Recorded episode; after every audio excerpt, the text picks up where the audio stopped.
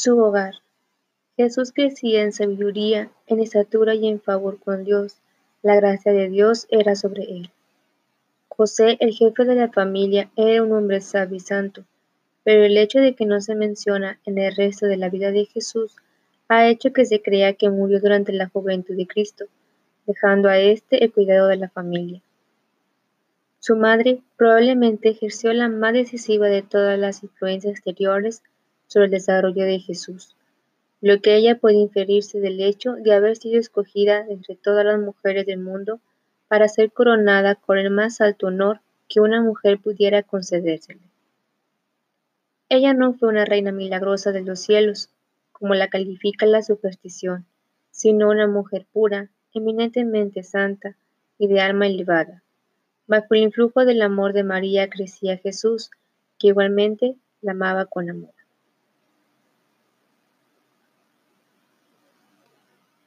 Jesús recibió su educación en casa, o tal vez en la de algún escriba de la sinagoga de la aldea, pero fue solamente la educación de un pobre. Es fácil comprender el entusiasmo ferviente con que Jesús se dedicó al estudio del Antiguo Testamento. Sus dichos, llenos de citas de él, nos dan una prueba muy convincente de que este estudio formaba, por decirlo así, el alimento de su inteligencia y el consuelo de su alma. El idioma en que él hablaba y pensaba familiarmente era el arameo, rama del mismo tronco que pertenecía al hebreo. También tuvo la misma oportunidad de aprender el griego. Entraba en contacto íntimo con la naturaleza humana por motivo de su oficio. No cabe duda de que él trabajaba como carpintero en el taller de José. ¿Quiénes podían conocerlo mejor que lo escribían en el mismo lugar y los que más tarde admirados por su predicación, exclamaron, ¿No es este el carpintero? Sería difícil comprender plenamente la significación del hecho de que entre todas las condiciones en que Dios pudiera haber colocado a su Hijo durante su permanencia entre los hombres, escogiese la de un artesano. El lugar donde él creció es uno de los más hermosos de la tierra. Nazaret está situado en un valle apartado en forma de cuenca, entre las montañas de Zabulón, precisamente en donde éstas descienden al valle de Edraelón, con el cual está unido por una vereda escarpada y pedregosa. Fue mientras andaba por estos campos, cuando era joven, que recogió aquellas hermosas figuras que usaba con tanta abundancia en sus parábolas y discursos. En aquella colina adquirió el hábito de su vida posterior, de retirarse a las montañas para pasar la noche en oración solitaria.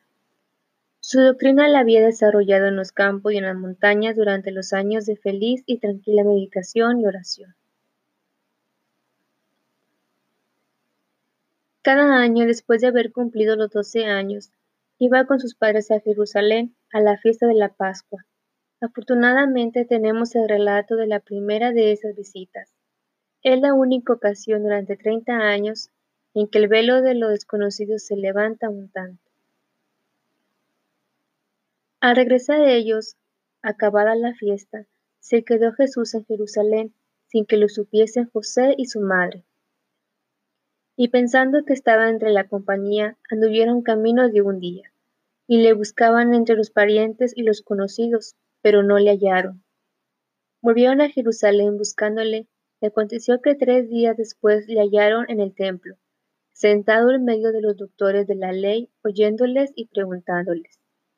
Y todos los que le oían se maravillaban de su inteligencia y de sus respuestas. Cuando le vieron, se sorprendieron, y le dijo su madre, Hijo, ¿por qué, no has hecho, ¿por qué nos has hecho esto? He aquí tu padre y yo te hemos buscado con angustia.